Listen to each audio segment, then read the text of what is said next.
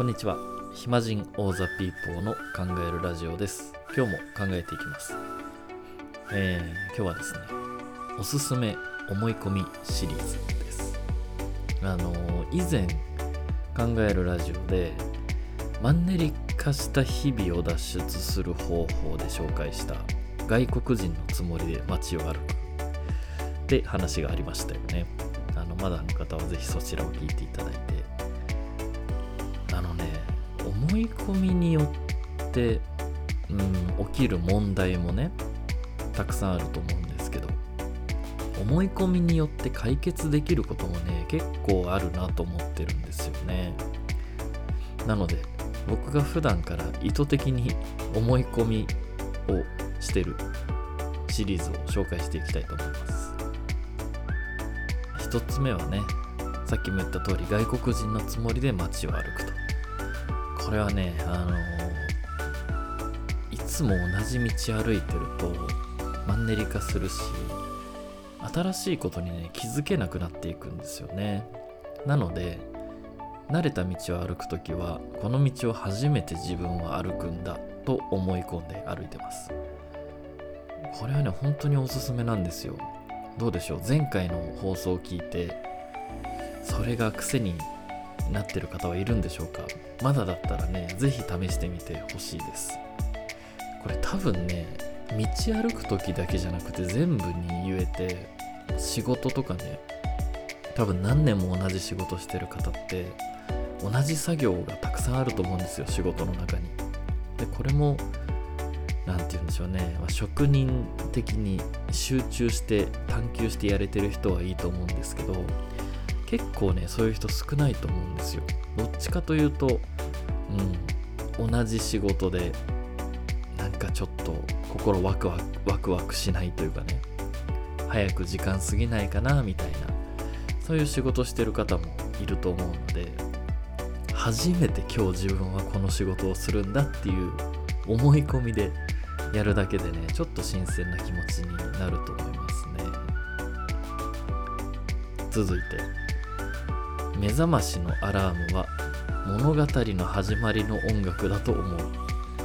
これもねあのおすすめなんですよ。朝のアラームってあんまりポジティブなイメージじゃないですよね。あの基本的に僕らって寝てたいじゃないですか。ね人間は怠惰な生き物ですから。で寝てたいのにアラームによって起きなきゃいけないので結構ねそのアラームの存在をネガティブなものとして無意識に捉えてると思うんですね。でね多くの方が多分あのスマホでねアラームかけると思うんですけど音楽にこだわってないと思うんですよ。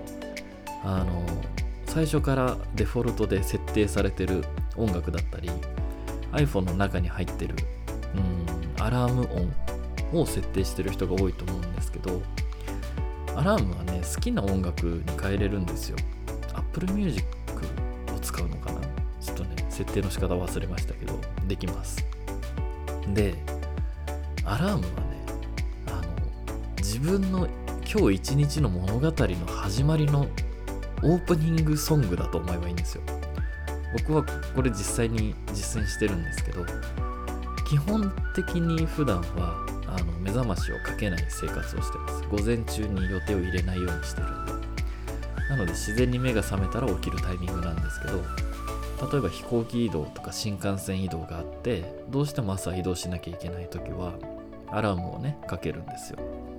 でその時はね僕も起きたくないんですよ朝アラームで。なのであのテーマソング。なんか明日から自分の新しいシリーズがシーズン2が始まる。でそのアニメとかでもあのシーズンが切り替わる時の第1話のオープニングってワクワクしませんか？どうでしょう？僕だけですかね？あの新しいシーズンの第1話のオープニングってめちゃくちゃワクワクするんですよ。なのでそれだと思って僕の場合はたまにしかアラームかけないんで新シリーズのオープニングが始まると思って前の日に寝るんですよ。で朝アラームが聞こえたらこれは起きなきゃいけない音じゃなくて新シリーズの始まりだっていうねあの自分に思い込ませるんですね。そうするとね結構本当にね気持ちよく起きれるんですよ。まだ寝たいとかない。本当にさあ新しいシリーズが始まったぞみたいなね気持ちで結構気持ちよく起きれます。おすすめ。まあね毎日アラームかける方はもうほんと次の何でしょう第1話第2話みたいな感じで次の回が始まったみたいなね。オープニングテーマと考えると結構うんアラームに対するイメージ変わるんじゃないかなと思います。これもねもう騙されたと思ってぜひやってみてほしいですね。次。どうせ世界は変わる。これはね、まあ、思い込みシリーズというよりは、まあ、ここから多分どうせシリーズが出てくると思うんですけどどうせって結構ネガティブな使われ方する言葉じゃないですか。どうせできないよとかどうせうまくいかないんだからみたいな。でねこのどうせっていう日本語ってね僕は面白いと思うんですよね。どうせって未来が決まってる時に使う言葉なんですよ。どうせこうなるから。要は他の可能性を排除した状態。もうそれしか可能性ないじゃんっていう時に使う言葉なんですよね。なのでね何て言うんでしょう。ポジティブなことをどうせの後に持ってくるとめちゃくちゃ現実的にかなうものな感じがしてくるんですよ。どうせできちゃうじゃん。どうせうまくいっちゃうんだからどうせ幸せになるんだからみたいなそういう使い方はね、まあ、結構普段からするんですよ。でその中でま考え方思い込みシリーズとしてどうせ世界は変わるっていうのはね僕は大事な感覚だと思うんですね。多分多くの人が明日も今日と同じ世界が続くと思ってるんですよ。どうせ世界は明日も続くっていう感覚でしょうかね。そうするとねやっぱり変化しないことが大前提。昨日と同じ明日が続くことが大前提という感覚に無意識に陥るんですよ。そうするとねやっぱ新鮮な出来事はね起こりにくいと思うんですね。なのでね毎日どうせ世界は変わるんだからどうせ明日は昨日と違う日が訪れるんだからっていうもうね変化が大前提の感覚ているとねまあなかなか新鮮な気分でいけると思うんですよ。で本当に変わりますしね。昨日と同じ世界なんて存在しませんしなんならね1秒後であっても世界では誰かが死んで誰かが生まれてものすごい変わってるわけですよ。時間の流れがある限り全ては変化し続けますからね。なのでねどうせ世界は変わるっていう感覚おすすめなんですよね。それと同じぐらいどうせ自分も変わるこの感覚もねすごく大事だと思います。多分大人になるにつれて変化の度合いってどんどん少なくなっていくと思うんですよ。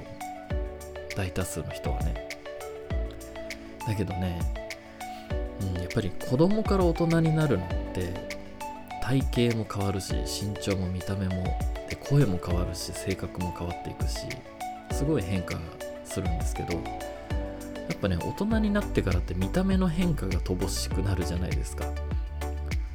うんよっぽど髪染めたりすっごい太ったりしない限りそこまで急に変わんないんですよ。だからねなんかやっぱり僕ら視覚情報で物事を判断しがちなので、うん、今日も明日も同じ自分だと思っちゃうんですけどいや全然違うんですよね。実際細胞の入れ替わりというのは毎日行われてますし2年も経てば全身の全ての細胞が別のものに入れ替わってるとも言われてます。なのでね2年ぶりに会った友達とか久しぶりあ変わらないねとか。全然変わってないねって言ってますけど細胞全部入れ替わってますからもうそれね違う人なんですよね。っていうことにね気づけるかどうかなんですよ。なんかそれも友達だけじゃなくて自分もなんですよ。全く違う細胞で構成されてる2人が久しぶりって言ってる初めましてなんですけどね本当は。まあその細胞が変化してるのに記憶が受け継がれてるっていうのも不思議すぎるんですけどどうせね変わるんですよ。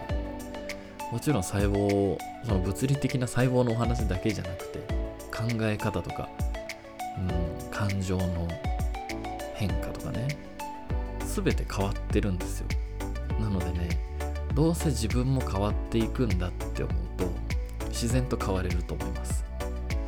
どうせ変わらないこの先も同じ自分が続くんだって思うとねなんか新しいことなんて別にしなくていいかなって思うかもしれませんが変わりますから。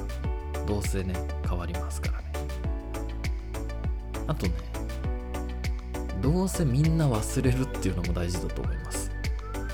どうせみんな忘れる。これね本当ネガティブに思うことほどみんな忘れてるんですよ。やっぱりね成功って人々の記憶に残るんですけど失敗他人の失敗ってね本当に気にしてないんですよねみんな。あの僕の場合分かりやすいですけどまあ旗から見て成功と思われることの本当に大げさじゃなく100倍ぐらい失敗してるんですよ。うまくいってない。だけどねみんな成功してるやつしか覚えてないんですよね。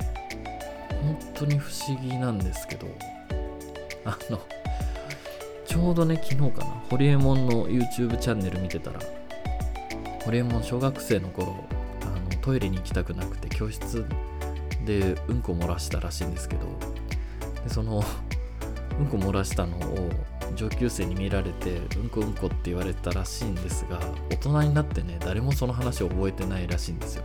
ホリエモンしか覚えてない。ね。そんなもんなんですよ。本当に自分の失敗ってうわやっちゃったみたいな。みんなから一生バカにされるかもって思うんですけど本当にみんな覚えてないです。でそれ以上のインパクトがある成功をするとねその1回の成功でそれまでの失敗の記憶がねなぜか人々の頭から消去されるんですよね。面白いなと思うんですけど。この、うん、失敗を忘れるとかネガティブなことを忘れられるっていうのは人間の脳みその素晴らしい機能だと思うんですけど。なのでねあの失敗して大丈夫です。本当にみんな気にしてない。